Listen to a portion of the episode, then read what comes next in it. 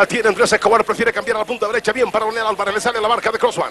Ha tocado pelota para Leslie García. García cambia juego, pelota arriba, se levanta Fagardo, cabezazo, está ahí, está, está. Usuriaga de cabezazo, gol, gol, gol, gol, gol, gol, gol, gol, gol, gol, del Nacional de Colombia, gol de Colombia, gol colombianísimo, gol de Colombia Atlético Nacional, empató el partido, señoras y señores, Nacional 2, Olimpia 2. Darse el tiro desde los 11 metros. Qué barbaridad, qué barbaridad es esto. Esto es increíble. Va a cobrar Vidal Sanabria. Lo aconseja el propio arquero Albert Uno Almeida. Suerte René. Arranca Vidal, lo botó. Esto está para el título de Nacional, por Dios. A ver, Leonel. Esto está para el título, lo votó Vidal Sanabria. Está para el título, Lionel. Lionel. Lionel. Lionel, increíble. Nunca vi tanto nerviosismo en una copa como en esta. Oye. Que Colombia está pendiente de ese remate. Vamos, Lionel. Lionel,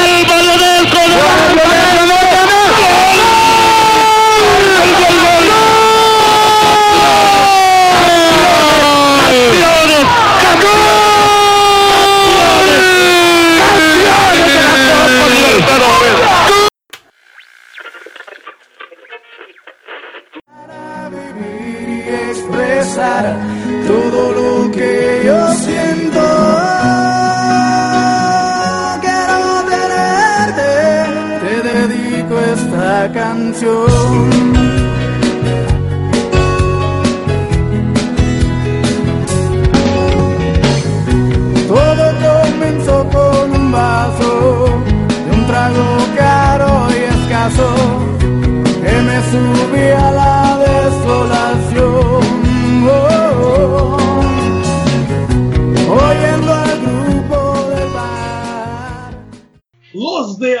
Adentro, é rock colombiano, colombiano chegando aqui nas ondas do seu podcast. Sejam bem-vindos ao Cabaré de Blazuta. Esse é o episódio número 22 e nós vamos tratar, como sempre, de grandes epopeias do futebol sul-americano. É, comigo hoje, como sempre, não poderia faltar, ah, Bruno Rodrigues e Alex Sabino. Hoje nós vamos falar de futebol colombiano combinado com o futebol paraguaio. Então é uma, é uma mistura é, um pouco diferente do que a gente faz habitualmente. Mas nós vamos destrinchar esse assunto daqui a pouco. Ô Alex, tudo bem contigo? Seja bem-vindo. Tudo bem, Sérgio Bruno? Boa madrugada. Come- começamos tarde hoje, hein? O pessoal já tá reclamando, já, já queria que a gente começasse antes, porque, pô, tem uma programação do cabaré, né? Mas sim, mas tudo bem. Pois é. Fui, fui acompanhar a dona Benê e aí atrasei aqui também um pouco e peço desculpas publicamente. É. Não, mas eu, eu, eu e Bruno Rodrigues fomos entretidos aqui no cabaré com as imagens do inacreditavelmente ruim jogo Santos e Olímpia do Paraguai pela Libertadores. Ah, compartilho com vocês, hein? Barbaridade, que coisa desesperadora. Ô, Brunão, e aí, essa, essa Libertadores de hoje se compara à Libertadores que a gente vai falar, não, de 1989, em quesito Não, não. Não, muito diferente, muito diferente. é. Até porque a gente pegou um jogo com uma carga de emoção, é, que o jogo que o Sabino escolheu, jogo com uma carga de emoção absurda, né? Muito diferente do, do Santos e do Santos e Olímpia que estava passando agora há pouco antes da gente entrar para a gravação. E também fomos entretidos antes de, de, de iniciar nosso podcast pelo América América do México e Boca, né? Ah, do começo dos anos 2000 também, o jogo o jogo do gol que não foi gol, né? Então, aos, aos amigos aí que têm acesso ao, ao YouTube, né? Acredito que todos tenham. é, procurem aí por esse por essa pérola da televisão brasileira do gol que foi narrado que não existiu. É, muito mais entretido do que o jogo entre Santos e Olímpia. Rapaz, rapaz, rapaz. Grandes histórias da Pan American Sports Network, da Hicks Music. Da Hicks Music. Olha, lavava branco, viu? Ela é a lavanderia mais branca da América do Sul e adjacências. Ô Alex, conta pra gente por que, que você escolheu o jogo de 31 de maio de 1989, a final da Libertadores entre Atlético Nacional de Medellín e Olímpia do Paraguai. Bom, o pri- primeiro motivo é pra gente dar uma variada, né? As outras opções que estavam na minha lista de jogos seria é, jogo envolvendo Boca Juniors, a seleção argentina, o Messi, e que são temas que já abordamos recentemente, vamos dar uma descansada, né? para voltar com mais força nas próximas semanas. Então, para dar um jogo histórico envolvendo outros países, que não os tradicionais aqui dos habituês do cabaré, Argentina e em menor proporção Uruguai, Uruguai, ah, Atlético Nacional e Olímpia, uma final histórica, uma final é, histórica dentro e fora de campo. É um jogo que merece ser abordado aqui pelos neste cabaré histórico. Aliás, ainda nesse quesito de gols narrados sem terem existido, eu estava lembrando do, do, narrador argentino da TV aberta, que não faz tanto tempo assim. Depois a gente pode procurar no, nos YouTubes da vida, Pablo Vilouta, que narra um gol na Copa América ou nas eliminatórias. Eu acho que Copa América, pela TV América, não se perca pelo nome, e um gol que seria do Messi ou do Higuaín, a bola não entrou ele seguiu narrando, e aí foi um tiro de meta, uma história semelhante a que o Bruno contava pra gente fora do ar. Pablo Vilouta, aliás, é um dos, é um dos caras que tem. Que tem uh, me bloquearam no Twitter. Eu sou bloqueado nas redes sociais por três pessoas que eu me lembro, né? Pablo Vilouta, Felipe Melo e Flávio Gomes. Então eu estou em vários espectros aí bloqueado que me dá uma tranquilidade no coração, Alex. Pablo Vilouta, mais um panelista do falecido Show de Futebol de Alejandro Fantino grande figura, que não acertava uma narração. Era Messi Agüero, ele não sabia quem era quem. E ele, ele, teve, tava, ele... e ele teve a história que estava sendo. Que, que recebeu oferta de, de suborno por causa das, das preferências políticas dele. Não teve uma história dessa? Teve uma história dessa também. Ele se meteu muito no ambiente político argentino, que é um pouco conturbado, um pouco estressante, mas quem entra sabe que vai esperar lá dentro. Né? Mas enfim, ô Bruno, 1989, você lembra de, de, de, alguma coisa na sua cabeça? 89? Acho que não, né? Não, 89, como eu, como eu brinco, 89 eu era um projeto, né? Ah, verdade. Meu, meus, pais tinham, meus pais tinham casado em 88, agosto de 88, eu não tinha nem um ano de casado. Então eu ainda era uma ideia, um conceito. Eu era um proje o projeto do, do Professor, que viria a ser concretizado apenas em 1992, de fato.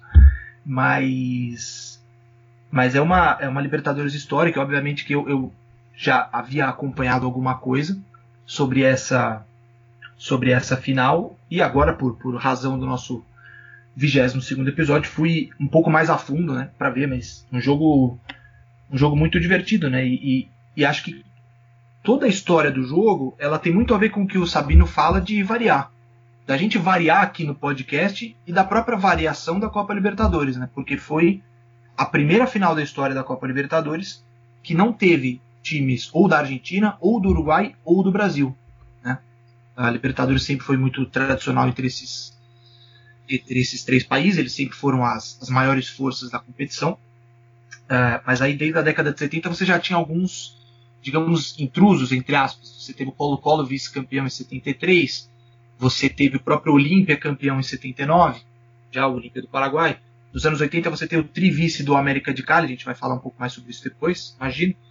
É, então você já tinha outros países e equipes de outros, né, de outros centros tentando beliscar ali. E essa de, de 89 é a oportunidade de, enfim, dois clubes que, que não são, né, ou de Argentina, Brasil e Uruguai, de enfim conquistarem um título da Libertadores. No caso, o, o Atlético Nacional, porque o, o, o Olímpia estava em busca do seu, já do seu segundo título de Copa Libertadores. Ô, Alex, acho que é, é, por aí que a gente pode começar é, o nosso bate-papo, né? Essa bola que o, que o Bruno levanta. O que foi o futebol colombiano dos anos 80?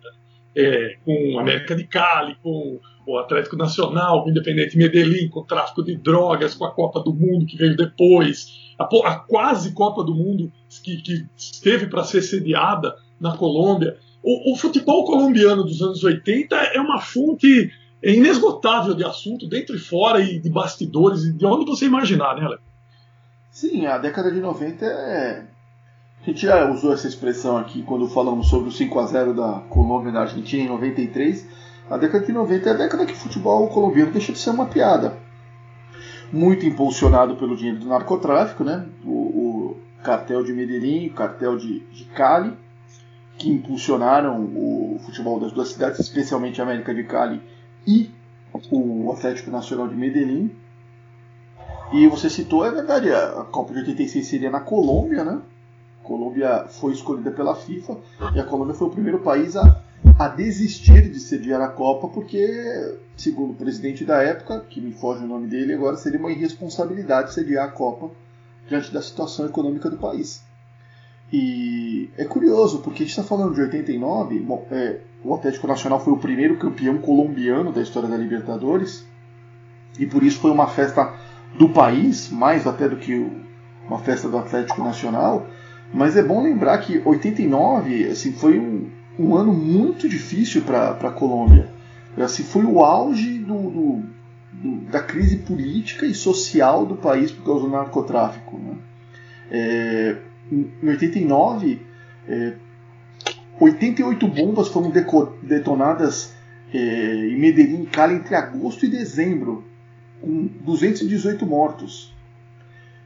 89 não teve campeão colombiano, porque o campeonato foi cancelado porque assassinaram o árbitro Álvaro Ortega. Então foi uma loucura esse ano na Colômbia. E no meio disso tudo tivemos o Atlético Nacional campeão da Libertadores.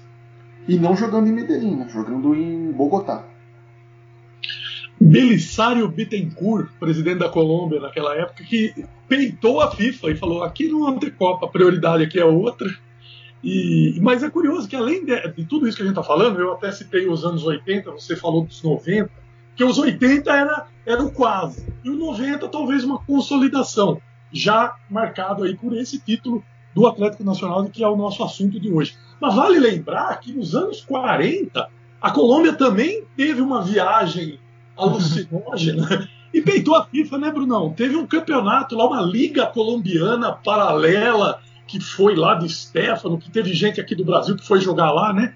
É, é uma história muito muito peculiar, né? O futebol colombiano tem umas, umas coisas muito esquisitas, né? Sim, sim. É, exatamente. Até tinha separado para falar exatamente isso, Trivial, que acho que é, esse fim dos anos 80 e a, e a culminação com a grande geração colombiana de 90 e 94 é, talvez seja realmente a, a, a maior geração de futebolistas colombianos da história. Uh, e talvez o grande momento, né? Porque vem disso que a gente falou: os três vices do América e os grandes jogadores da seleção que iriam disputar uh, duas Copas do Mundo seguidas. Mas o primeiro auge do futebol colombiano, acho que é esse, essa virada dos anos 40 para os 50, que era o chamado Eldorado. Né? Era a Liga Pirata, um campeonato que ele não era reconhecido internacionalmente. E acho que tem na sua grande história, como você citou, a ida do Alfredo Di Stefano do River Plate para o Milionários da Colômbia. Inclusive, eu já li um livro muito bom sobre isso, inclusive, que ele tem, claro, uma sobre uma perspectiva catalã da história, mas que procura ser muito bem investigado, não é só um, não é uma opinião catalã sobre o que aconteceu com, com a história, mas uh, o Milionários ele, ele negocia com o Barcelona a transferência do Di Stefano. Porque o Barcelona entendia, na época, que ele deveria negociar com o clube no qual o Di Stefano estava jogando. E o Real Madrid negocia com o River Plate. Porque o River Plate entendia que ele era o dono do que se chamava na época do passe, né, dos direitos sobre o jogador. Então você tem essas duas negociações paralelas.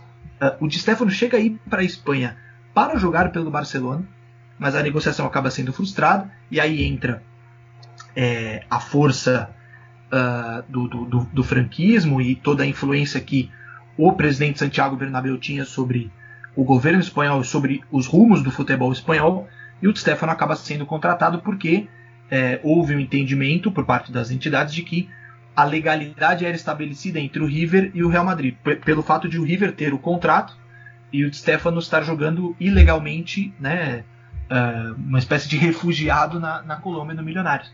Então esse é o primeiro grande auge, né? Além do Stefano, vão o Pederneira, Isto não é uma homenagem a Pederneiros, mas vai o Pederneira, que também é um grande ídolo do River, o René Pontoni, que é o grande ídolo do Papa Francisco e jogador de São Lourenço. Vários caras vão para esse Eldorado colombiano para jogar essa Liga Pirata, que pagava bem, e muitos argentinos uh, se transferiam lá porque a Argentina vivia uma época de, de greve dos seus jogadores. Então eles viram a Colômbia como uma, como uma oportunidade. Inclusive na Colômbia, o Che Guevara chega a assistir um jogo uh, do Milionários com o de Stefano em campo. E é um amistoso contra o Real Madrid. É, eu até contei essa história porque há uma biografia do Di Stefano, do Ian Rock, que é um inglês, em que ele conta um pouco dessa passagem. E até contei na Folha, lembro inclusive de um tweet célebre, uh, num comentário sobre essa matéria, de que a Folha estava dando palco para um genocida, que era o Che Guevara, enfim, essas coisas das redes sociais, e que me causou muita graça. Mas, mas é isso, acho que é. Voltando no que você falou, foi esse primeiro auge do futebol colombiano, e aí já nos anos 80, na virada para os 90, essa talvez a maior geração da história. Que coisa, né, Alex? É, é, são anos em que o futebol argentino tinha essa quantidade grande de, de bons, excelentes jogadores e não tinha Copa para jogar, né? 42, 46 não se joga e, e, falam muito que a Argentina seria uma das favoritas ah, na disputa. Né? É, é, fala que ah, são as Copas perdidas da Argentina, né? Eles acreditam que eles ganhariam essas duas Copas. Do mesmo jeito que os uruguaios falam que se tivesse Copa nos anos é, nos anos 20 eles teriam ganhado também. É, teorias, Sérgio. Teorias. Tá, mas é, ainda, ainda os uruguaios tinham os Jogos Olímpicos, né? Vieram com as medalhas, é, então. Sim, ah, ok, é, vai não ter outro campeonato, então. Tem, tem a súmula, a súmula tá lá, né? E, mas tem, mas Jogou, teoria, ganhou. É, mas tem, tem, a teoria de que, na verdade, são mundiais, né? Porque era o torneio que tinha era a Olimpíada, então vale como mundial. Exato. É.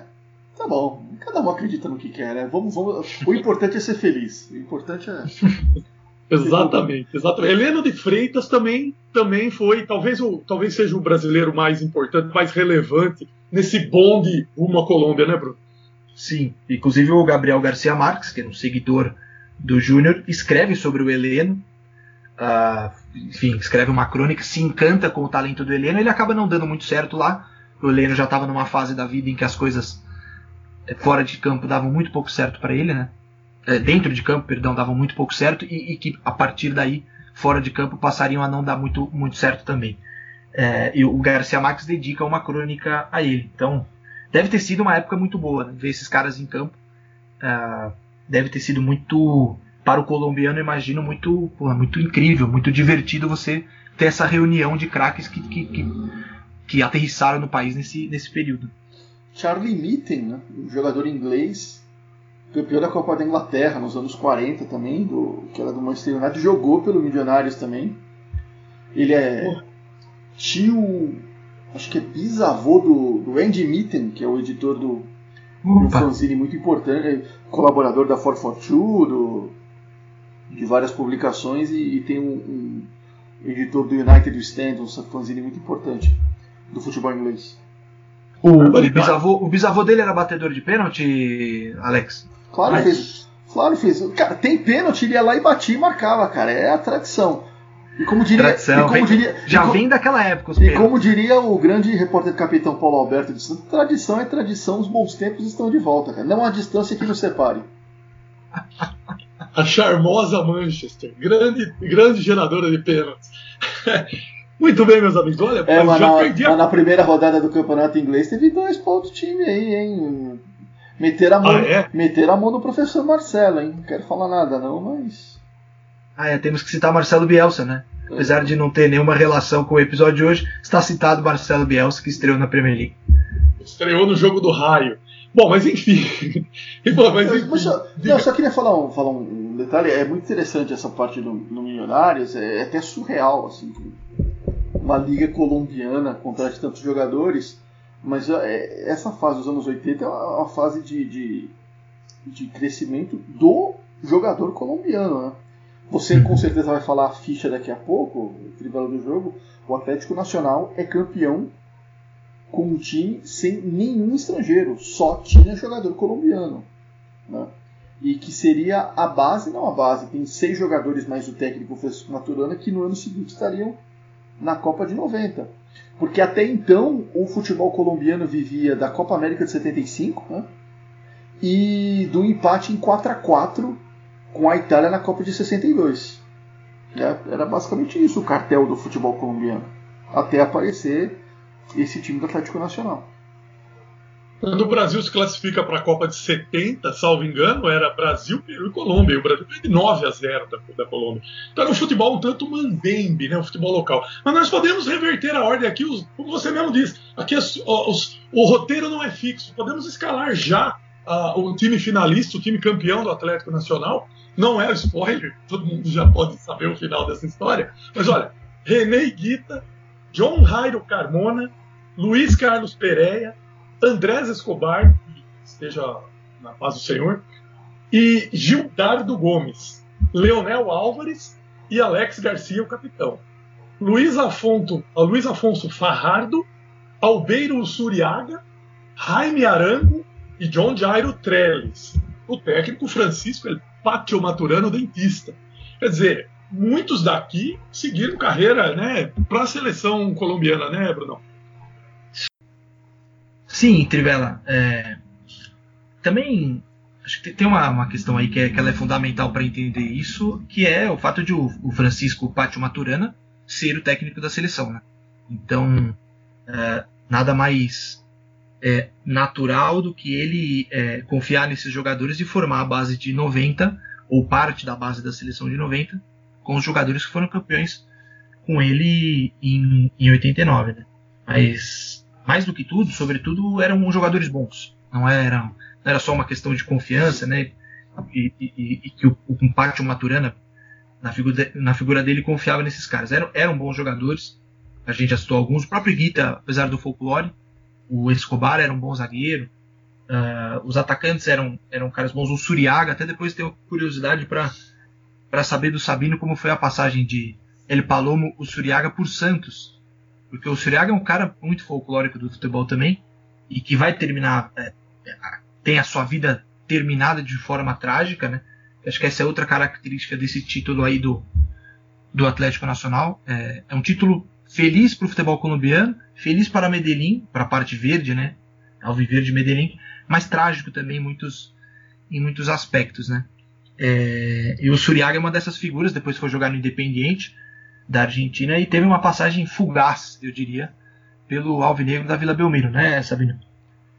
Eu estive no, eu estava no Estádio Olímpico do Ibirapuera nos únicos 45 minutos de Zuriaga com a camisa do Santos.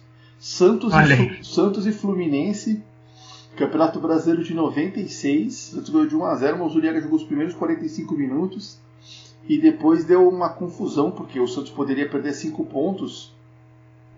A CBF na verdade cometeu um erro, né? O CBF deu, deu o cartão de inscrição do Zuriaga.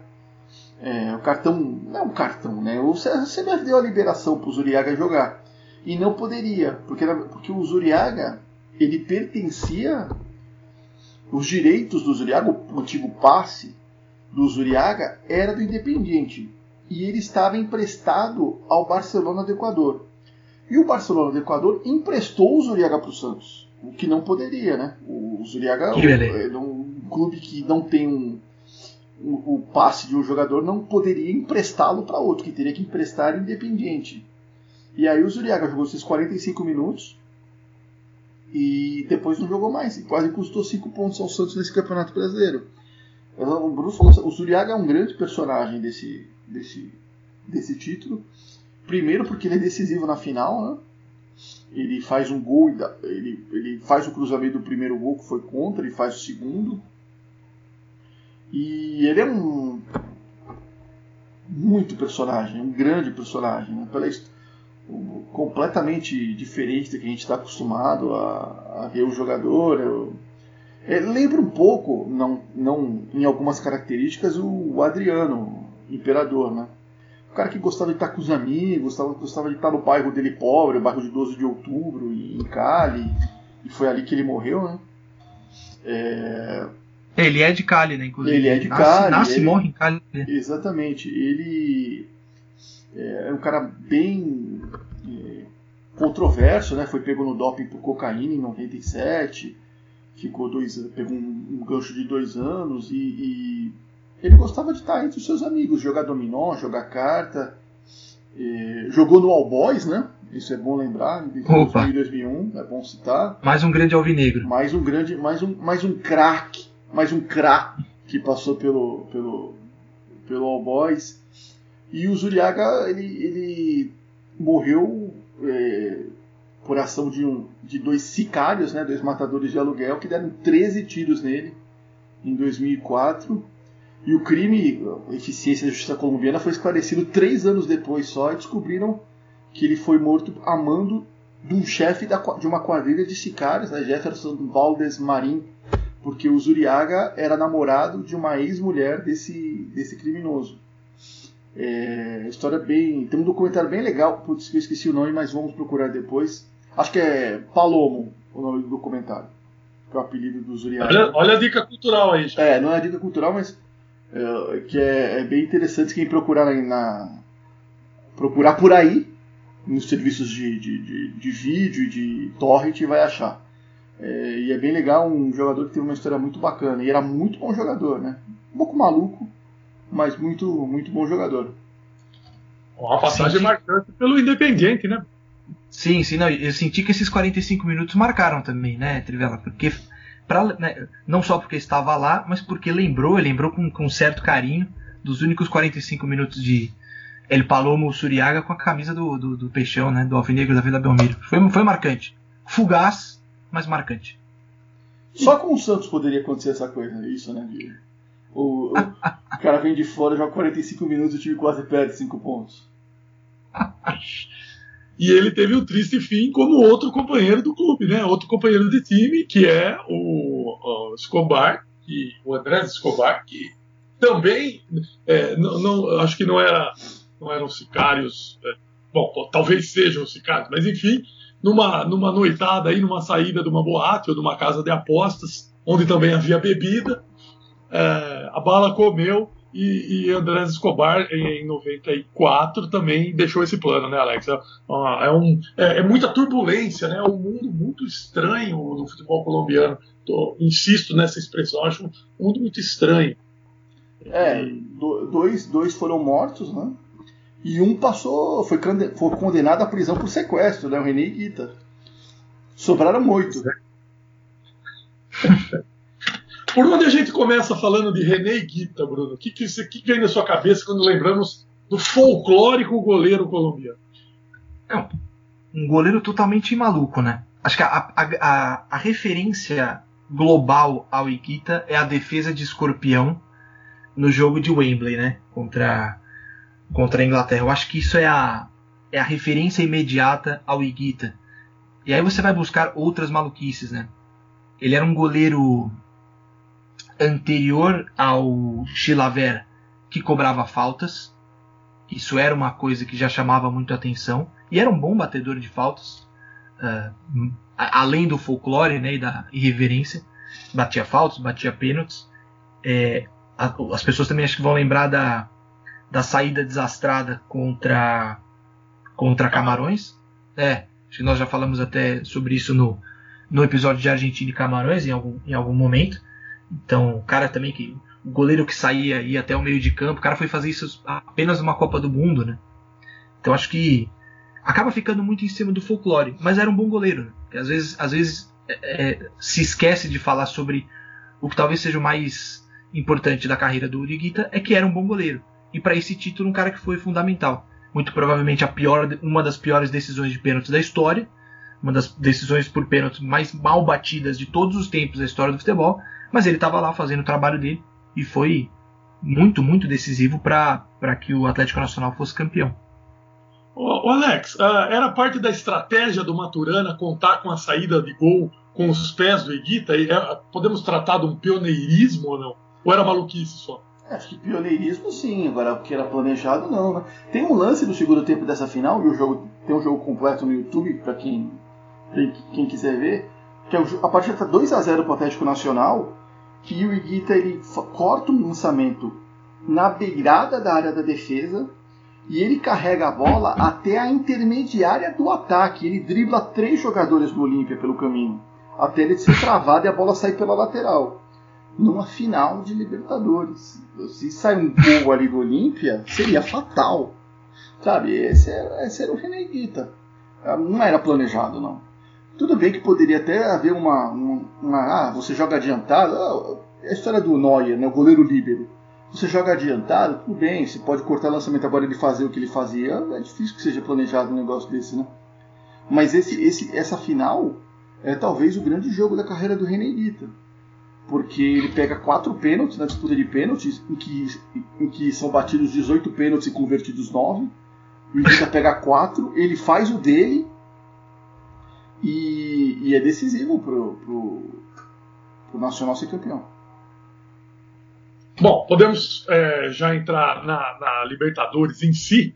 O campeonato que era daquela época, ainda que os grupos eram formados por o campeão e o vice de cada país, dois, dois de cada grupo.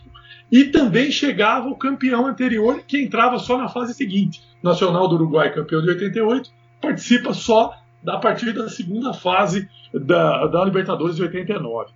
O Olímpia, senhoras e senhores, conseguiu a classificação na Bacia das Almas, como se dizia no rádio aqui do interior antigamente. Ele estava integrava um grupo 1 com Cobreloa, Sol de América e Olímpia e o Colo-Colo. Classificavam três equipes. O Olímpia ficou em terceiro, igual em pontos e vitórias, empates e derrotas com o Colo-Colo, que foi o último. Só que na diferença de gols marcados, porque até o saldo de gol era negativo de menos um para os dois.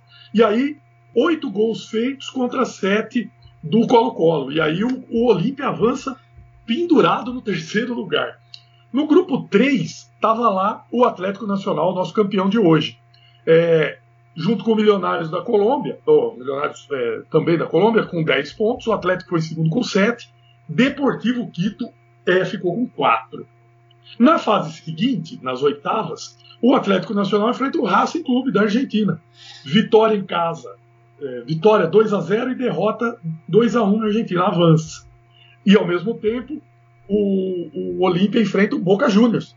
2 a 0 e 5 a 3 Uma verdadeira epopeia com 7 a 6 nos pênaltis. Naquela época não havia é, o gol qualificado, né?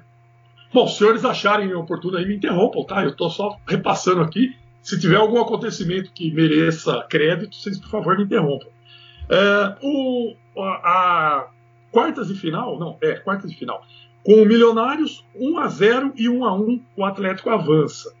O Olímpia faz um 2 a 0 e um 4 a 4 com o Sol de América, quer dizer, o reencontro dos clubes do mesmo país. Nas semifinais, o Danúbio é o adversário do Atlético, 0 a 0 e meia dúzia a 0 na semifinal. Pois não, Alex. Foi 0x0 a, ida, não foi 2x0 pro, pro Danúbio? Opa. Sabe que eu tenho problemas de, de ler essa, essas tabelas aqui. Não, eu tenho aqui 0x0, 10 de maio de 89, no centenário de Montevidéu. Arbitragem de Arnaldo César Coelho, 0x0. Que beleza, e o primeiro jogo da final é de José Roberto Wright. Não, isso, isso é pra, é pra falar o seguinte: eu tinha lido em algum lugar que era 2x0, mas pouco importa. O importa é que o, o Atlético Nacional voltou para Medellín precisando fazer o resultado para ir para a final. E o árbitro argentino era Carlos Espósito, seria o árbitro do jogo. Carlos, o trio era Carlos Espósito, Juan Bava e Abe Greco. Uma noite antes do jogo, o quarto deles foi invadido por quatro homens vestidos de negro, carregando submetralhadoras e que eles só avisaram: o Nacional tem que ganhar amanhã, entenderam? E o Nacional ganhou de 6 a 0. Esse é um outro aspecto também da questão de, dessa final é, Atlético Nacional e Olímpia. A pressão feita pelo cartel de Medellín para que o Nacional ganhasse. 6 a 0 é número, número emblemático, né, Brunão? Na hora me lembrei de Argentina e Peru de 78. Parece que em circunstâncias semelhantes. Sim, sim, é, é o que se diz, né? Você falava, você falava sobre a, a, a campanha do Olímpia na Bacia das Almas, mas a campanha do Atlético Nacional também não foi tão simples. Inclusive, o grande time dessa Libertadores, que é meio que uma lei, uma lei não escrita da Copa Libertadores. Se você é um grande time na fase de grupos, é, fique preocupado, né? Porque o seu desempenho no mata-mata provavelmente não vai te acompanhar. Isso já aconteceu várias vezes. Eu lembro de uma campanha do Cruzeiro sob o comando do Cuca, em que o Cruzeiro era o melhor time da Libertadores e caiu nas oitavas de final. O Atlético Nacional ele, tem, ele começa a Libertadores com três empates por um a um e os três jogos são fora de casa. E aí no primeiro jogo que ele faz em casa nessa campanha, ele pega o Milionários e perde por 2 a 0. Aí ele consegue as duas vitórias depois de contra Deportivo Quito e Emelec, ambas em Medellín, ambas na Colômbia, e consegue classificação. Mas o grande time era o Milionários. Foi o melhor ataque da primeira fase, com 13 gols, e a melhor defesa, com 3 gols sofridos. Aí eles vão se reencontrar é, na, nas quartas de final. Não sei se o cartel de Medellín é, levava muita vantagem sobre, digamos, os, os cartéis, os, os, nossos queridos amigos de Bogotá. Não, não sei se tem alguma coisa a ver. Mas no mata-mata, o Atlético Nacional acaba levando a melhor. É curioso como, como vira a chave nessa, nessa Libertadores. Né? Falar em mata-mata, né? Puta, acho que. É, é, eu vi aqui que na tela você tá rindo. Acho que não é o, não é o melhor exemplo, né? Nos jogos eliminatórios, vai. Nos jogos eliminatórios, na fase eliminatória, o, o Atlético Nacional acaba levando a melhor sobre o Milionários, que aparentava ser a, a força colombiana dessa, dessa Libertadores. O Alex quer falar, porque mata o, no peito. É, porque o, se é mata-mata, pode ser morre-morre também, né? O, mas era muito moleza classificar, né? De 4 classificava 3, pô. Tem. Cara, só na Libertadores a gente podia encontrar um regulamento como esse, né? Tem quatro times. E eram todos os grupos, né? Classificavam três, não era é, o melhor terceiro. Entendi, é. Pô, não, não era o melhor terceiro, não. Todos os grupos classificavam, classificaram é, três de cada quatro, é, quatro em cada chave, classificavam três de todos os grupos. É, horrível, dá, né? horrível. Isso aconteceu recente aí na, na Eurocopa, pô, isso aí derruba o, o nível técnico, porque se você está abaixo dos 50% se classifica, quer dizer, você não precisa nem ganhar. Dois empates, um empate pode até dar certo de, com combinações. Quer dizer, isso aí é terrível e é uma moda que está voltando, né? No formulismo que precisa para sair da fase de grupos e ir para as eliminatórias, se, é, se, outra... se, não é um número. Ah. Oi? Se for uma outra vaga de repescagem, assim, a vaga Irlanda para classificar com três empates, eu até aceito. Mas todo mundo avançar, todo mundo. Ai, não, né? Todo mundo querer ser Irlanda não dá, né? É, não. Pois é. Você tem um, né? Pois é. Pois There's é. only one Ireland. Né? Pois é. Ah, senhores, o que, que, nós podemos falar? Bom, antes, deixa eu só falar das semifinais do lado do Olímpia, que foi contra o Inter de Porto Alegre. 1 a 0 e 3 a 2 E nos pênaltis, avança o Olímpia 5 a 3 Era o primeiro, o primeiro sonho do, do pessoal de Porto Alegre de, de chegar com o Inter na final, né, Alex? É uma tremenda pipocada do Inter, porque o Inter ganha de 1 a 0 em Assunção, vai decidir no Beira Rio e perde. Pois é, pois é, se enrosca todo e, e, e fica fora da final, que seria né, a final inédita. Ô, meus amigos, como é que. Eu não sei se vocês é, acompanharam os seriados aí de Escobar, de Colômbia. Eu realmente é um, é um, assunto que não me empolga muito, eu não tenho muito o que dizer. Mas como é que era, como é que era o relacionamento dos cartéis? Porque me parece que nesse caso, quando o Alex diz que, que é, o árbitro foi pressionado, tudo, havia uma rivalidade interna na Colômbia dos cartéis. Quer dizer, pro, pro Medellín ser campeão, ele estava ganhando do cartel de Cali antes de ganhar qualquer é, competição em si, era a rivalidade que valia. Eu não sei, começa pelo Bruno. O que, que você acha, Bruno? É, eu, assim, so, sobre as séries, né? Eu acabei assistindo Narcos, né? Eu fui junto, fui tomado pela onda do streaming e assisti, achei a série legal e tal. É, mas assim, também não, não é, assim, não me encanta, é aquela visão bem americana da história, né? De que os americanos tentaram investigar e tudo mais, mas a gente sabe que não é que não é muito bem por aí. Uh, mas a série não, não trata muito desse tema, assim, ela, ela não lembro agora, já faz um tempo que eu assisti, eu não lembro se chega a haver alguma citação do Atlético Nacional, talvez passageira, uma camisa, alguma coisa ali, mas não, não é alguma coisa assim que passa pela série como se fosse um, um aspecto central. Mas era, né? Era, uma, era, era um, digamos, um, uma, um fator uma, uma prática, um ambiente em que o Escobar queria dominar, muito por conta da influência, da popularidade do esporte, do futebol, né, de uma forma geral, mas acho que também como uma forma não só de sucesso e de se promover com o sucesso da equipe, mas também para, digamos, é, limpar um pouco da imagem, né? De ó, oh, estou, estou me dedicando a, a, a, um time, à cidade, ao povo de Medellín, né? Eu acho que era uma coisa um pouco. Era muito política, claro, mas era uma espécie também de limpeza da imagem nesse sentido de é, mostrar ao, ao, povo de Medellín, aos torcedores do Atlético Nacional, de que a vida não era só de. não era só o narcotráfico, né? De que também havia ali uma, digamos, uma benfeitoria com o, o com o clube. Né? E isso acontecia também do, do lado de Cali, com o, com o América de Cali, que era a principal força do de lá, né, da, da, da cidade, Trivis, como a gente já, já mencionou antes. E aí, né, Alex, o campeonato local de 89, como você já disse, ele não acaba porque um juiz, um árbitro de futebol foi assassinado. É, da mesma forma que pro, pro cartel de, de Cali, pro cartel de Medellín, o, o futebol, pro Pablo Escobar, o futebol era um meio de, de afirmação local, né? Lembrando que o Pablo Escobar tentou até ser senador da República. É, era um meio de afirmação, de, de, de, ele também construía casas e distribuía a população pobre para a velha história do pai dos pobres, né? E, e ele usava o, o, o, futebol como meio para se promover. É óbvio que ele gostava de futebol, que ele queria que o clube dele ganhasse tudo que ele estava financiando, mas tinha esse aspecto. Além, é claro, né, Trivela, que não é novidade no futebol da lavagem de dinheiro o que era o, um, um, belo meio para lavar o dinheiro do narcotráfico. Era o futebol.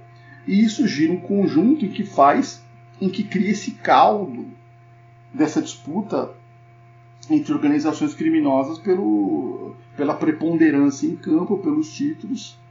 E isso acaba acontecendo o que aconteceu, né? Mortes, violência, casos de suborno, casos de pressão. É... E o, o, ganhar a Libertadores era um projeto do Paulo Escobar. Ele queria, porque queria que é, um time de Medellín, o Atlético Nacional, tem também o Independente de Medellín, Medellín era bom, é bom lembrar disso, ganhasse o título, que seria uma o legitimaria mais ainda, legitimaria o que ele estava fazendo mais ainda. E aconteceu em 89. Meio por vias tortas, mas aconteceu. Pois é, pois é. Em 24 de maio foi o jogo de ida. O jogo de ida em Assunção, no Defensores del Chaco. É, 2 a 0 para o Olímpia. Gols de Gabriel Gonçalves Chaves é, aos 46. Não, estou falando besteira. Desculpa. O gol do Rafael Bobadilha aos 36, 1 a 0. E o Vidal Sanabria aos 60. Como o Alex já falou, arbitragem de José Roberto Wright. Ah, o Olímpia jogou com Ever Hugo Almeida, Fidel Minho, Gustavo Benítez, Heribe Chamas, Roberto Krausemann, Vidal Sanabria, Jorge Gauch, Rafael Bobadilha, Gustavo Nefa, Raul Vicente Amarija e Alfredo Mendonça. Técnico uruguaio Luiz Cubija, que foi personagem, né, Brunão? Passou aqui pelo cabaré no programa passado, inclusive. Passou, passou. Uma figura que merece menção em todos os episódios, né? A los monos hay que darle caramelos. É, o, o Luiz Cubidia, ele, ele foi jogador de futebol, né?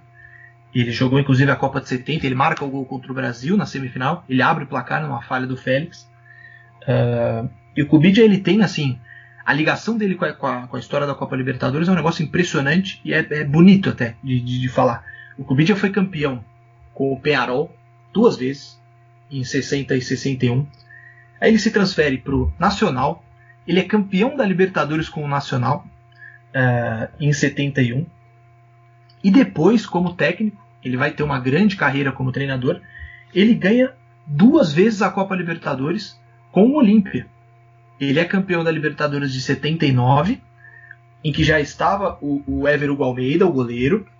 E depois ele vai ganhar a Copa Libertadores de 90, né, o ano seguinte ao que nós estamos falando aqui que o Olympias conquista o seu segundo título também com o Ever Hugo Almeida, ou seja, o cara que levou o Olímpia do Paraguai a três decisões de Copa Libertadores.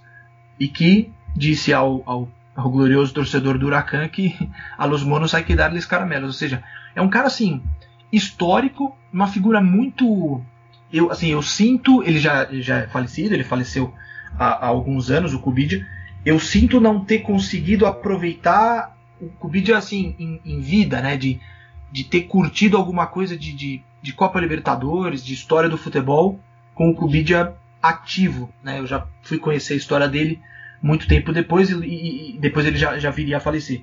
Mas é, é impressionante, assim, uma figura, uma figura muito histórica. E depois, só para eu, eu não vou me alongar nisso, o Ever Almeida ele tenta repetir, de certa forma, o que fez o Cubidia, e quase repete, porque ele comanda o Olímpia na final da, da Libertadores de 2013, que o Olímpia perde para o Atlético Mineiro do Ronaldinho, do Jô, do Cuca. Uh, então o Ever Almeida, que foi bicampeão como atleta do Olímpia, tentava repetir o que, o que fez Cubidia, né, de ser campeão como, como jogador e técnico, mas acabou não, não conseguindo. Olímpia é o maior do Paraguai, Alex? Não por, não por torcida, né? Porque acho que o maior é o Cerro. Mas por títulos, o tricampeão da América. Né? É, o, por torcida acredito que seja o Cerro Portenho, mas se a gente for olhar, olhar títulos é, campanhas continentais, quem tem título é um só, né? Aí é difícil de argumentar, né, Trivela? Porque o Olímpia ganhou, o Cerro Portenho não. É, só queria falar, o, o Ever Almeida, o goleiro, que o Bruno ressaltou, ele é uruguaio, né? Nascido em Salto. Ele jogou essa final com 41 anos, né? Ele era o jogador mais veterano em campo é, nessa final e ele estreou profissionalmente pelo Clube Atlético Cerro. Quero, quero deixar bem claro prestar essa homenagem ao, ao bairro do Cerro. Ao, como, como diria o Gonzalo, nosso amigo, ao balneário do Cerro.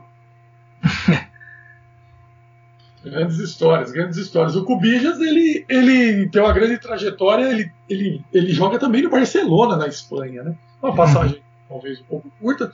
Depois ele, ele veio para o River Plate, Nacional do Uruguai. Santiago Morning no Chile, Chile encerra a carreira de jogador em 1976. Ela é uma figura marcante, realmente. É, três Copas do Mundo como jogador, isso não é, não é para qualquer um. Imagino que ele deve, no, no, no Paraguai e no Olímpia, ele deve ter uma, não uma estátua, mas ele deve ter um cantinho bem é, de, de, um grande reconhecimento. Né? A carreira dele é, no Olímpia, o que ele fez pelo Olímpia é realmente, como vocês disseram aí, é muito relevante. Né? Muito relevante. Sim, e, e só, só, só, mais uma coisa, como jogador, ele termina a carreira no, no, no Defensor em 76 e ele é campeão uruguaio de 76. É, inclusive, é, um, um, dos presentes aqui, não sou eu, ele se chama Alex Sabino, fez uma grande matéria sobre o título uruguaio de 76 do Defensor. Uh, o Kubid que era um cara de direita, ele era um cara bastante assim, bastante conservador e que estava num time que acaba entrando para a história por conta das lideranças de esquerda. Enfim, acho que eu, o Sabino pode falar melhor do que eu, mas é um time que ficou marcado por um, por um movimento de resistência dentro do Uruguai, que vivia uma ditadura, e o defensor, quando é campeão, ele faz a volta, é a volta olímpica ao contrário. Ao invés de dar a volta olímpica à direita, eles resolvem dar a volta olímpica à esquerda. Enfim, porque alguns dos seus jogadores eram de esquerda e o seu treinador também era um, um homem de esquerda, o Profe Leon, acho que era José, José Leon, se eu não me engano, é o nome do, do, do técnico, e era um cara muito ligado, inclusive, ao Partido é, Comunista. E o Kubidia, o cara de direita, estava nesse time. E os jogadores falam que ele, assim, respeitava muito e conseguia conviver conviver muito bem com, com, com a ideologia, com, a, com aquilo que o, o, time representava. Né? Um cara de uma carreira muito legal. A carreira do Kubidia, é, realmente, ela é muito... Ela merece, assim, atenção, carinho e resgate, porque é um cara de uma trajetória muito, muito única, assim, muito, muito legal, muito bacana. Ele morreu de câncer em 2013. E aí, Alex, e, e, esse, como, como algum locutor gaúcho dizia, e esse defensor? Defensor é demais, né? O Machuca. nosso, nosso amigo Martim Fernandes, grande jornalista, ele fica feliz da vida. Ele uruguaio, né? Ele fica feliz da vida quando alguém chama o, defensor de defensor. Mas o, o Bruno falou da matéria, é uma matéria grande mesmo, porque ela é longa, né? É uma matéria bem, bem extensa, mas o, o, não foi nesse o, sentido. O, treinador, o senhor sabe, treinador, o senhor sabe. Ah, parar, parar. Parar, Flaco, parar. O treinador era José Ricardo de León, um, foi dirigente do partido. chorar. Foi dirigente do Partido Comunista, um, um, e por causa disso não, não, por causa disso não conseguiu chegar a ser técnico da, da seleção uruguaia. E os jogadores desse time do, do defensor dizem que o grande castigo que a ditadura é, civil-militar que o Uruguai teve nessa época, que a grande, o grande castigo que esse time recebeu foi o, o De Leon não ter sido técnico da seleção Mas que tinha vários, é, é, vários jogadores ligados ao movimento de esquerda, Pedro Grafinha, que era sindicalista, é, e tinha no meio disso tudo, no meio disso tudo, o glorioso Cubidia, que era amigo do presidente Juan Maria Bordaberry, e ligado ao Partido Colorado, ao Partido Conservador, e que o, o De Leon disse: a gente precisa de um jogador experiente no ataque, traz ele aqui que ele vai servir. Eles foram campeões. É, é uma grande, é uma grande história da, é um grande momento da história do futebol é essa trajetória do, do defensor nesse campeonato de 76, né? Como é que seria esse vestiário, né? Com, com, né? toda essa efervescência, não é só o vestiário, mas os treinos, o convívio, né? Um churrasco, sei lá, um assado. É, o que, que, se discutia ali com o Cubija no meio? Se, né, uh, não, não, falavam também que o goleiro, o Mazurkiewicz, que era um, era um infiltrado da dedo duro da polícia, da, né? Acho que grandes histórias, hein, Bruno? Isso aí é cabe alguns livros aí, alguns. Sim. Não, esse, esse defensor de 76, inclusive, acho que cabe num episódio aqui mais para frente, claro, quando claro. quisermos, quando quisermos dar a, como disse, sabe, naquela variada, a gente pode resgatar o, o defensor de 76 e fazer um episódio bem, bem legal sobre isso. É, o, o caso, a matéria, o motivo da matéria que o Bruno citou é o Julio Filippini. Né? O Julio Filippini, que era um jogador que tinha, hoje é contador aposentado da prefeitura de Montevidéu. Ele tinha 19 anos, ele estreou numa partida contra o Nacional, ele fez um gol fundamental para o título do, do defensor. Ele foi a estreia dele como profissional, ele fez o gol e foi o único jogo, porque ele dedicou o gol ao, a, aos colegas de prisão do irmão dele que também estava preso, e no dia seguinte os, os órgãos de repressão estavam atrás dele e teve que se esconder, nunca mais jogou futebol profissional. O homem de um jogo só. Barbaridade. Bom, chegamos aí, passamos uma semana e chegamos então a 31 de maio de 89. O jogo final no Nemésio Camacho, conhecido como El Campín de Bogotá. Aliás, é, são 50 mil espectadores o que se fala de presente lá nessa final. É, ô, ô, Bruno, uma coisa que eu observo, e acho que talvez o futebol da Colômbia, eu não sei se em algum outro país da América do Sul a gente consegue isso, de quando um time vai para a final, é, parece que ele, de alguma maneira, ele une o país, ou pelo menos a maioria passa a torcer por ele na final. É, eu não sei se a gente já conversou sobre isso, eu tô, confesso que 50 anos na cabeça, eu tô ficando meio, meio zureta e não sei se a gente falou sobre isso, Bruno, mas sobre, é, acho que você entendeu, essa ideia de é, o Medellín é a Colômbia na Libertadores. Sim, sim, pode ser, pode ser. Eu acho que tem muito a ver, Trivela, é, nesse caso aí, especificamente do Atlético Nacional, o fato de que era um colombiano chegando à decisão e podendo ser campeão pela primeira vez. Né? O América de Cali já tinha batido na trave. Uh, então eu imagino que, que essa, digamos, essa torcida do colombiano médio pelo Atlético Nacional, acho que se dava por causa disso. Era, um, era uma oportunidade da Colômbia se mostrar de alguma forma. Não o Atlético Nacional em si, ou o Pablo Escobar, ou o Iguita, enfim, os jogadores. Mas acho que era uma, era uma coisa mais, que tinha mais a ver com abrir um espaço, conseguir abrir uma porta do futebol e aí depois a partir disso você volta às suas às suas rivalidades, né? Eu falo por mim assim, não sei se porque também é, quando eu passei a acompanhar futebol, os, os, times brasileiros já eram mais já tinham toda uma história mais consolidados na Libertadores, mas eu nunca consegui torcer por um time do, do meu país. E eu lembro que isso na época da escola era um absurdo, porque muitos dos meus amigos eram, eram o Brasil na Libertadores, né? Eles adoravam o time brasileiro na final e eu odiava, eu gostava do meu. Eu sempre gostei do meu time na final. O dos outros, sinceramente, eu não tenho tanto carinho assim. É, mas acho que esse, no caso, no caso da Colômbia tinha a ver com isso. É. Era uma oportunidade de um primeiro título e de colocar a Colômbia no, no mapa. Entendi. Eu acho que isso vale para a Colômbia, é, além da Colômbia, para Venezuela, Equador onde o futebol talvez né, ele, ele ainda não tenha é, a, a, rivalidade interna não supere essa necessidade de se mostrar. Eu realmente não lembro quando o LDU, por exemplo, jogou a final e ganhou contra o Fluminense em 2008, como é que, como é que se viu isso no Equador, se o, o país se uniu em torno do clube. O que, que você tem a dizer sobre isso, meu querido Alex? Eu fui para Medellín em 2003, o Santos foi jogar a Libertadores, a semifinal da Libertadores contra o Independiente Medellín. E E as pessoas que eu falei, torcedores do Independente Medellín, mais velhos, todos eles disseram que torceram para o Atlético Nacional, que receberam o, o, o time do, do, Atlético Nacional quando eles voltaram para Medellín, porque afinal foi em Bogotá, e que festejaram a noite toda e que, na verdade, eles fizeram isso porque esperavam a reciprocidade do Atlético Nacional caso o Independente Medellín fosse campeão daquela Libertadores. Mas que, que foi realmente um momento de união do futebol colombiano. Não sei se perdurou, não sei, por exemplo, se quando o Atlético Medellín foi campeão em 2016, se isso se repetiu, porque assim, porque a segunda vez já é outra coisa, né?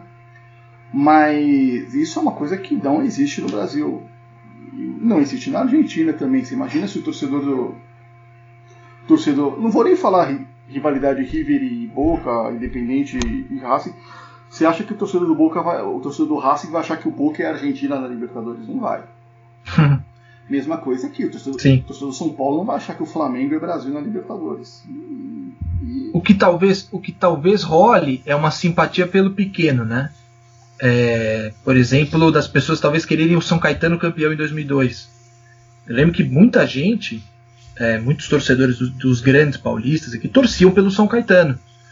É, queriam que o São Caetano fosse campeão porque era uma novidade, era uma coisa curiosa, divertida e até legal, né? Porque uma forma, sei lá, de uma, uma, história diferente. Talvez com o Once Caldas tenha passado isso na Colômbia. Eu realmente não tenho o, o conhecimento para assim, poder confirmar isso, mas. O próprio, o próprio Colón de Santa Fé na final da Sul-Americana, né? Aí uniu Boca River, todo mundo. Sim. Só talvez o, o, o União de Santa Fé que depois riu por último, né? Mas acredito que a maioria dos argentinos, por exemplo, aplaudiram e gostaram de ver o, o Colón chegar à final. Imagina. Sim. É, então acho que é uma coisa mais a, mais a ver com os clubes menos, menos populares, talvez tenha. Talvez ainda tenha isso, essa, essa simpatia, mas nos clubes, nos maiores, nas maiores forças do, dos países, acho que não já não cabe mais. Aliás, nessa mesma final, o Independente Del Valle, que é meio um time fábrica, meio um time que não é de raiz clubística, né? É, acho que esse talvez é, não sei nem se juntou, se atri, atraiu para si simpatia. Né? Talvez as pessoas fossem ao estádio lá e, é, ele nem mandava, afinal não foi nem no estádio dele, né? Eu acho que, não sei se foi em Guayaquil, putz, realmente não lembro. Mas Independente Del Vale é aquele time tipo não faz mal para ninguém. Então, é, mas também não tinha carisma. É. Olha, eu não sei se eu se eu estou viajando muito na maionese, mas talvez seja um efeito contrário. Ninguém dá muita bola para Independente Del Vale. É, mas isso é no começo, né, Trivela? Se continua, por exemplo, se o São Caetano continuar 10 anos chegando, e uma hora ia começar a encher o saco, né? As pessoas iam começar a se incomodar com o São Caetano. Mas a primeira vez, é, é, tudo bem, todo mundo vai, final da Libertadores, final do Brasileiro São Caetano e Vasco, todo mundo torceu pro São Caetano porque do outro lado tava o Vasco.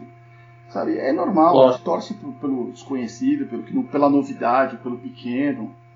Agora, se o pequeno deixa de ser novidade e começa a, se começa a incomodar de verdade, a coisa muda de figura, né? Todo, todo mundo, todas as torcidas do Rio foram torcer para o Bangu na final do, do Brasil de 85 contra o Curitiba.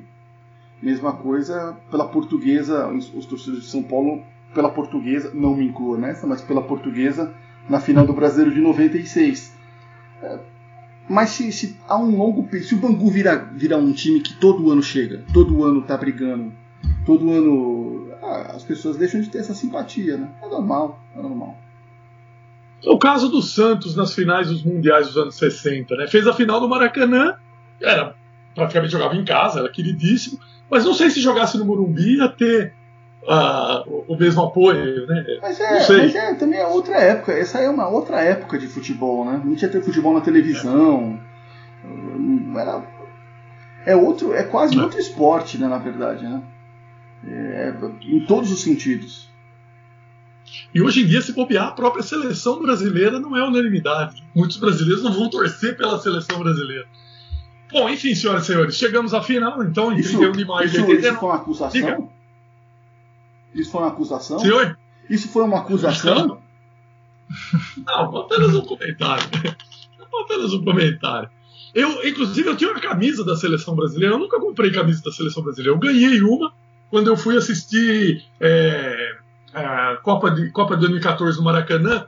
Bra- é, Espanha e Chile, o jogo da eliminação da, da campeã, 2 a 0 pro Chile. E lá eu ganhei o kit e tal. Tava, tava num bonde muito louco. Aí ganhei lá o ingresso. ganhei uma camisa, ganhei uma taça da Copa do Mundo de chocolate, que tá até aqui na minha estante ainda.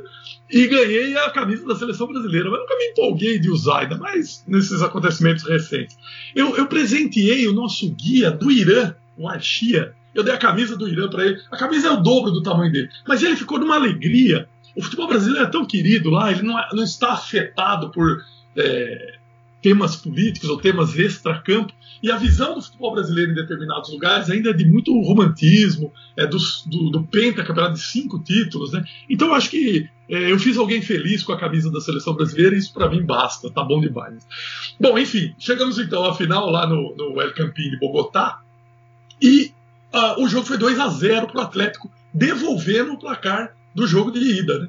Um gol de Minho, o gol de Minho foi contra, e do Suriaga, que nós já falamos dele aqui. E aí o jogo vai para os pênaltis. Um aproveitamento de 50%, então, como o Alex já falou, de 18 pênaltis, 9 são convertidos. É, pelo, pelo campeão converteu o Escobar, o Suriaga, Treges, Iguita e o último, o Álvares. É, pelo Olímpia, perdeu o Sanabria a última cobrança, quer dizer, foram 18 cobranças. E aí então o futebol colombiano consegue finalmente, meus amigos, o primeiro troféu.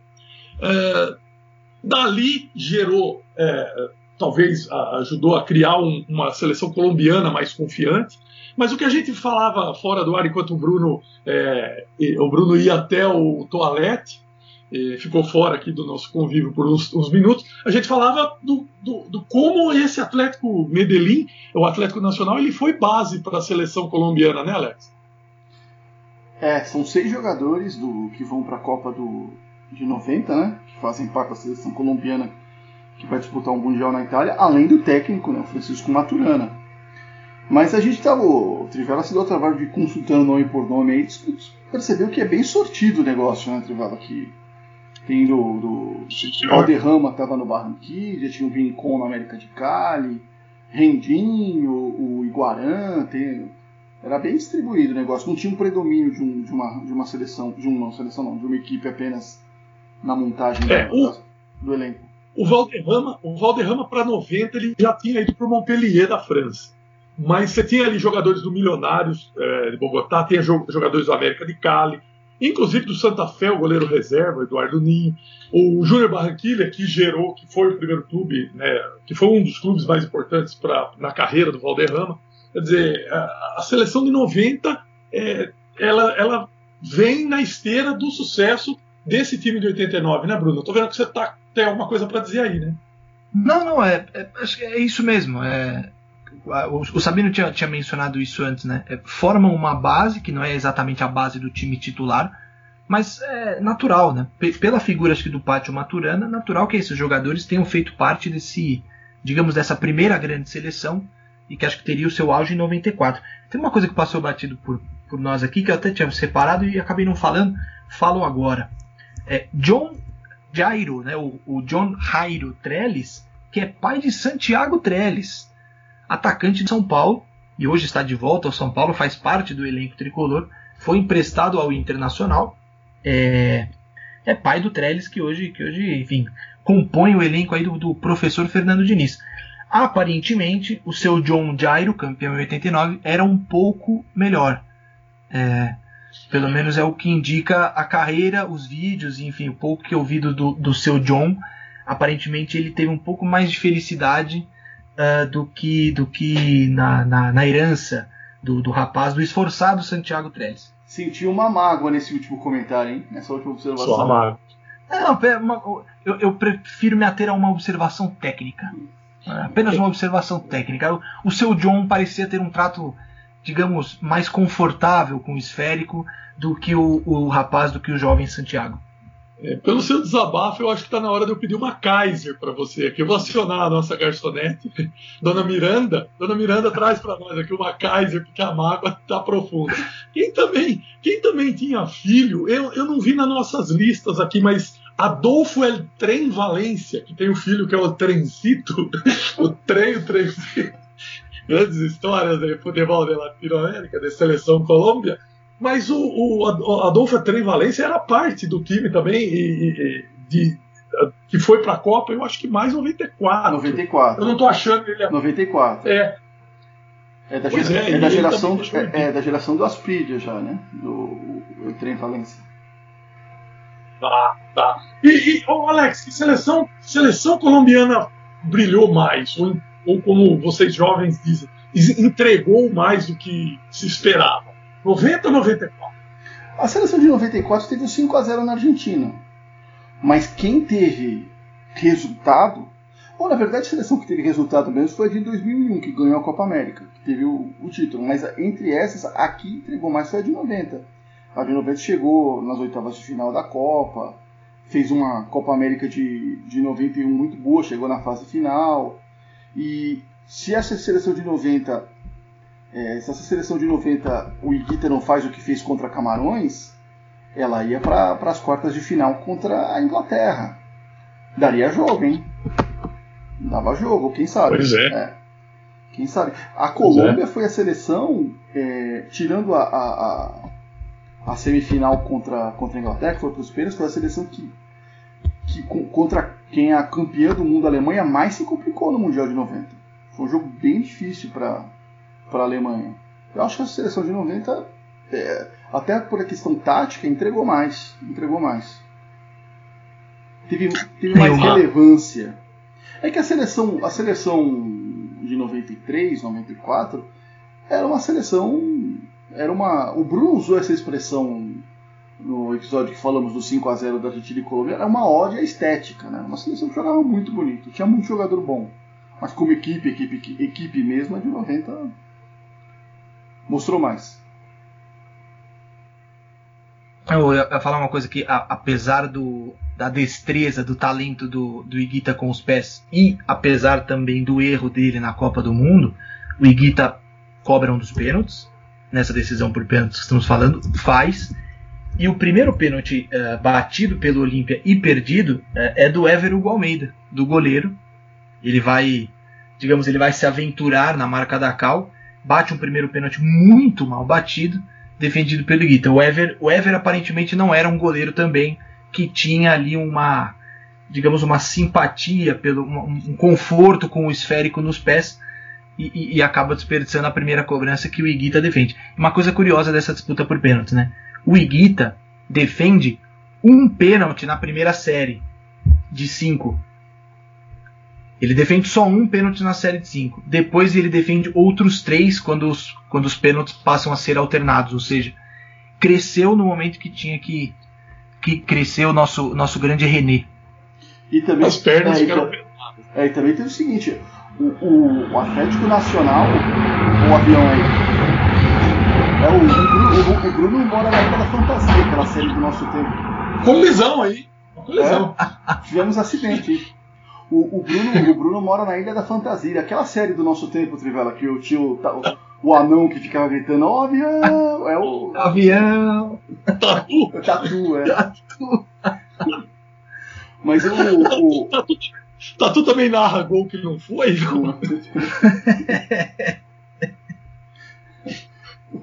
Mo- Momentos aleatórios. O Milton Neves uma vez contou num plantão de domingo que encontrou o Tatu, o Tatu ator da, da série, num aeroporto.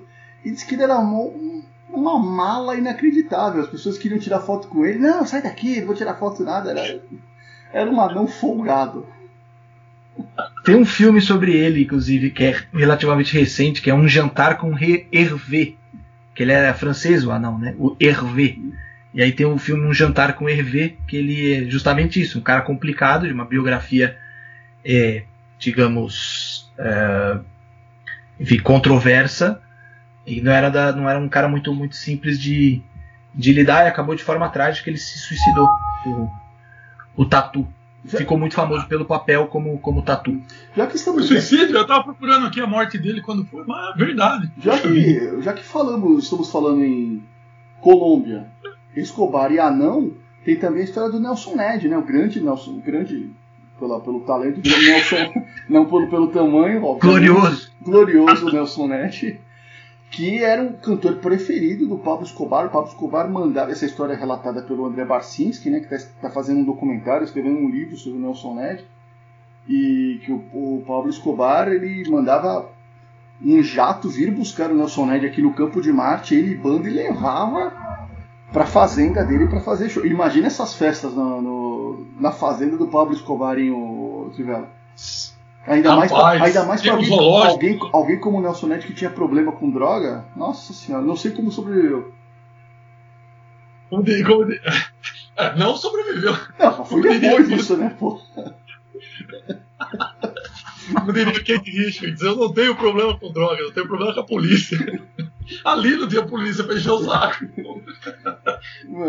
Eu imagino que esse documentário vai ser legal, porque eu escutei alguns relatos dele no, podcast dele, que ele faz com o pessoal do antigo programa radiofônico Garagem, e ele contando né, da importância do Nelson Ned para o mercado do- dos hispânicos, né, dos latinos que estão nos Estados Unidos, e que ele fazia sucesso não era pela altura dele, não, não era por ser um personagem folclórico, é porque ele tocava no coração das pessoas. É, é uma das grandes figuras não valorizadas no Brasil e que tem uma fama monumental no, em alguns países latino-americanos, né? Mas enfim, não é esse. Eu, eu tô há cinco minutos já querendo contar uma coisa aqui. A gente entrou pelos assuntos de anões, pelo assunto de anões aqui por algum motivo, mas o, o Atlético Nacional flertou com uma pipocada histórica nessa decisão por pênaltis, né? Porque eles tiveram três vezes bate o pênalti e é campeão. E o Pérez, o Gomes e o Pereira erraram. Mas aí o Olímpia foi mais pipoqueiro, ainda perdeu quatro pênaltis seguidos até que o Leonel Álvares acertou e o título. Álvares. E aí, e aí a Colômbia deixa de ser uma anã no futebol. Ah, olha. Mas Tá, você, imagina, pronto. você imagina o estado de espírito de Pablo Escobar se um desses, o Pérez, o Gomes e o Pereira erram um pênalti e o Atlético Nacional perde o título. Rapaz, rapaz, é, é- seria legal levantar os relatos da época de jornal. Não. Bom, não sei os jornais lá se tinham independência suficiente para fazer algum relato é, mais aprofundado de- das decepções de Pablo. Não sei. Aí ia ficar bonito de ver.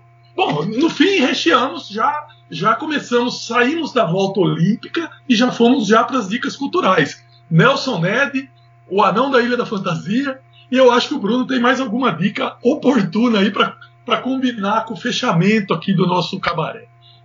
Olha, eu, eu não tenho nenhuma dica ah, colombiana. Aliás, eu, eu tenho, às vezes eu trago alguma coisa de, de livro e tal. Eu tive a infelicidade de comprar num sebo uma vez um livro muito ruim sobre o Faustino Asprilha. Muito ruim. O livro é simplesmente muito ruim, que acho que escrito por um amigo do Asprilha. Eu namorei esse livro no sebo, falei, pô, As- Asprilha deve ser legal, interessante, personagem diferente e tal. O livro é simplesmente péssimo e qualquer dia eu vou passá-lo adiante também. É, Assim como ele veio de um sebo, ele provavelmente voltará para outro e, e não tirei muito proveito da leitura. Ah, mas aproveitando o gancho do Barcinski, eu terminei a série é, História Secreta do Pop Brasileiro, que é uma série que está disponível na, no Amazon Prime, no Amazon Prime Video, e que vale muito a pena. Não tem nada a ver com colombianos, ah, mas de alguma maneira também tem a ver com sucessos de brasileiros na América Latina, ah, e que é dirigida pelo, pelo André Barcinski, inspirada no livro dele chamado Pavões Misteriosos, e a série é simplesmente, ela é muito divertida, muito divertida. Eu, eu assim, assisti a, a série inteira primeiro e depois eu fui assistir com os meus sogros. E os meus sogros obviamente conheciam é, quase todos os artistas que ali estavam, né? E foi muito legal poder compartilhar isso com eles e deles conhecerem histórias que que, que eles não imaginavam. Por exemplo, os falsos gringos. Ah, o, o- o capítulo que é dedicado aos falsos gringos é fantástico. E eu fico com a frase do meu sogro. Ele fala: Bom, eu fui. fui é, como é que é? Fui enganado a vida inteira. ele sempre achou. Ele sempre achou que, enfim, os, os caras que tinham nomes de gringos, mas no, no fim das contas eram brasileiros, que eles eram de fato gringos, né? É, e aí, na- com, esse episódio da série, ele falou: Bom, deixei de ser enganado finalmente na minha vida e descobriu, né, de quem, de quem se Morre. tratava. Mas É. a série é Morris muito interessante, vale muito. O Morris Albert com Feelings, grande sucesso Feelings, que era o Maurício Alberto, né? O Maurício, Maurício Alberto. Maurício Alberto. Enfim, é, é muito divertida. É muito divertida, tem episódios sobre várias várias temáticas, vários nichos aí do pop brasileiro, principalmente dos anos 70 e 80, e, e- e que é muito bacana. O trabalho do Barcinski é muito bom. Ah, essa série é, é- Dica de Alex Sabino, inclusive. Essa série é fenomenal. Seguir a dica de Alex Sabino. Essa série é fenomenal, é muito boa. É muito boa. Todos os episódios são ótimos. Talvez o melhor de todos seja sobre os Carbonos, né? Que é uma banda de estúdio que gravou Demais. 200 mil discos e às vezes você nem sabe que tá ouvindo o disco dos Carbonos. Os Carbonos. É, essa série, esse episódio é demais. E, e, aliás, morreu recentemente de Covid o Trini Lopes, que participa do primeiro episódio. Trini Lopes, que é um talvez o intérprete mais famoso de, de La Bamba, né? É, e ele morreu de Covid e tinha a versão brasileira dele, que aparece no- no- na série também, que é o Pri Lores.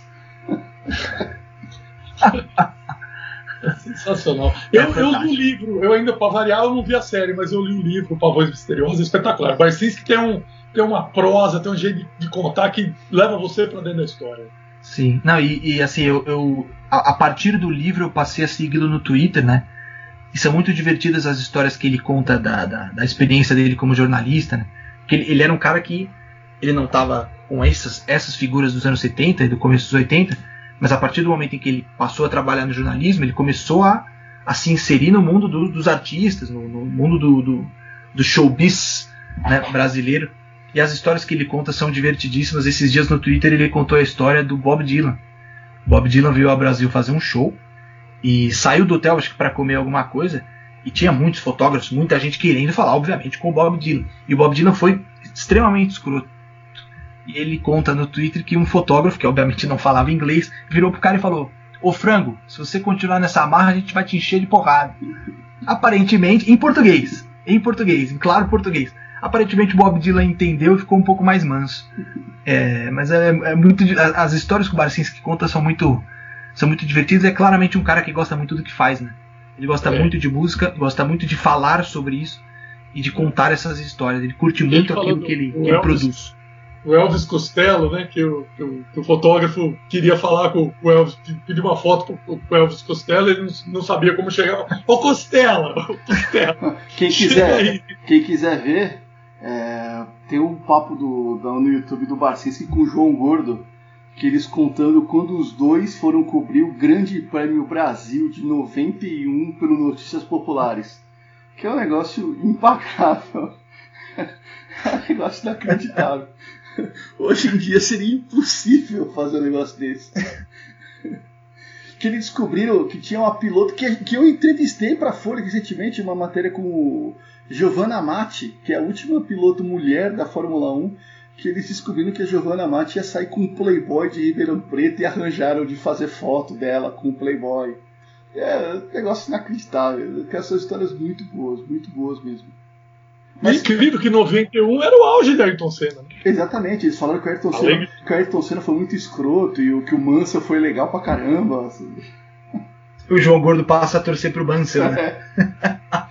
E ele fala, e ele fala que o fotógrafo, o Mansell foi almoçar dirigindo, sei lá, tava dirigindo o carro, chegou no hotel dirigindo e o fotógrafo dos populares foi dar de flanelinha, não, vai pra esquerda, não, vai pra direita, e não avisou de propósito. O Mansell encheu atrás, encheu a a frente do carro que tava atrás dele, e o fotógrafo foi lá, fez a foto e deu uma manchete. Mansell barbeiro não sabe fazer baliza.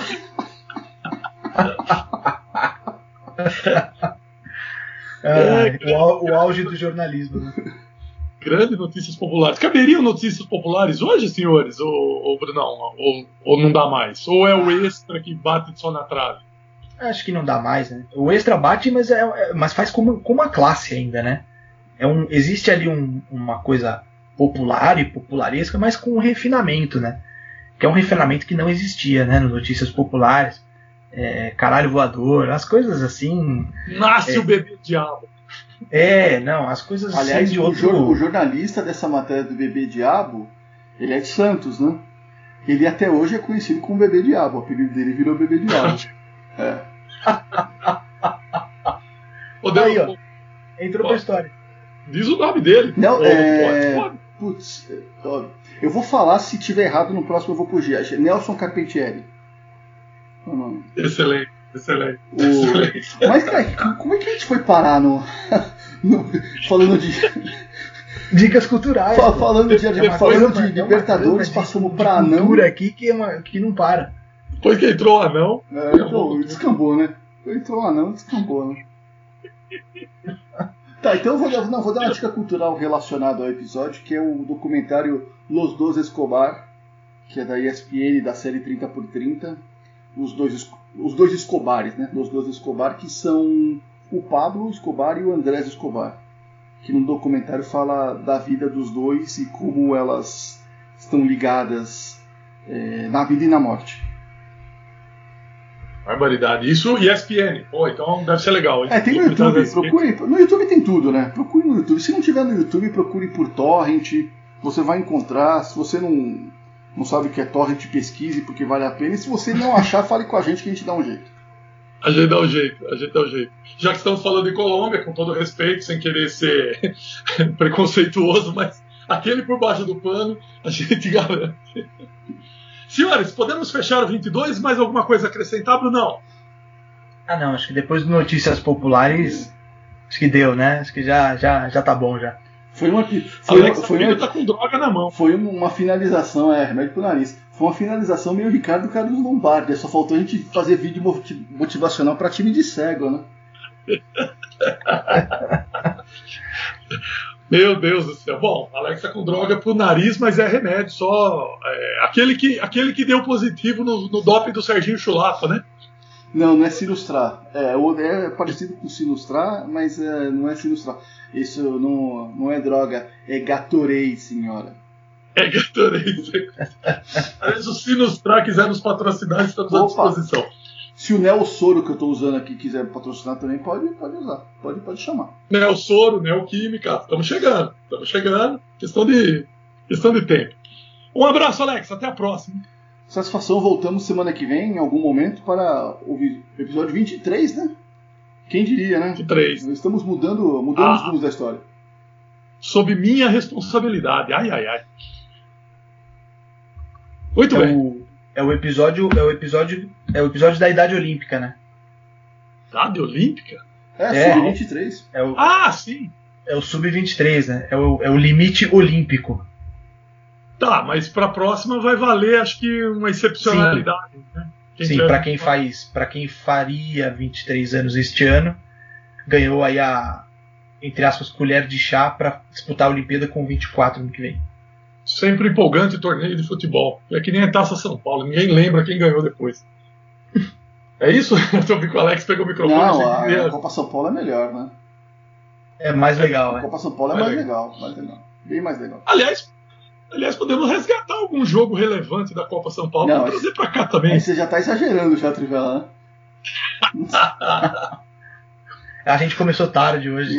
É, pois é, estamos tirando já aqui, são exatamente duas da manhã e estamos encerrando então essa edição.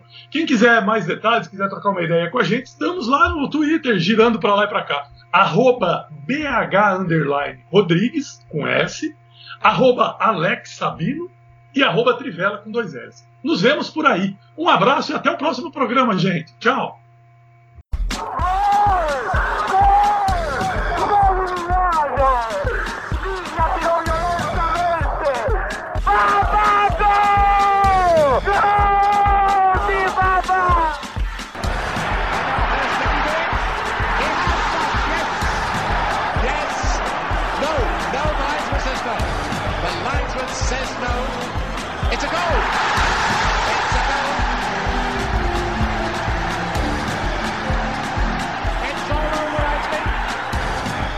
Bola para Rivelino, Rivelino para Jair, correu pela ponta esquerda, traiu o Paquete, passou por ele, lança a pelota Pelé, Pelé dominou, Carlos Alberto está livre, correu, Carlinhos, atirou, gol!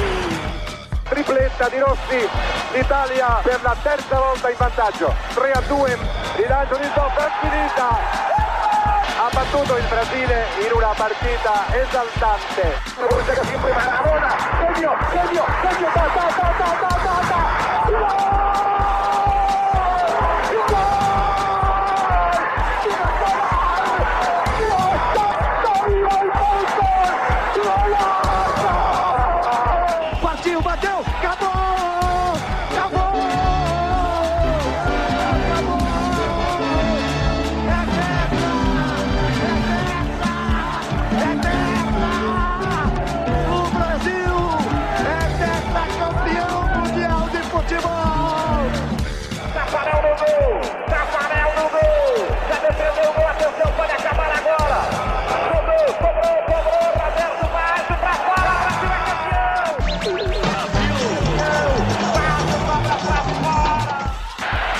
Petit. Et but troisième but d'Emmanuel Petit qui marque à la dernière minute du délire dans le Stade de France, 48e minute. Emmanuel Petit qui était parti de ses 16 mètres 50. Olha o Ronaldinho, pode marcar, tirou, entrou.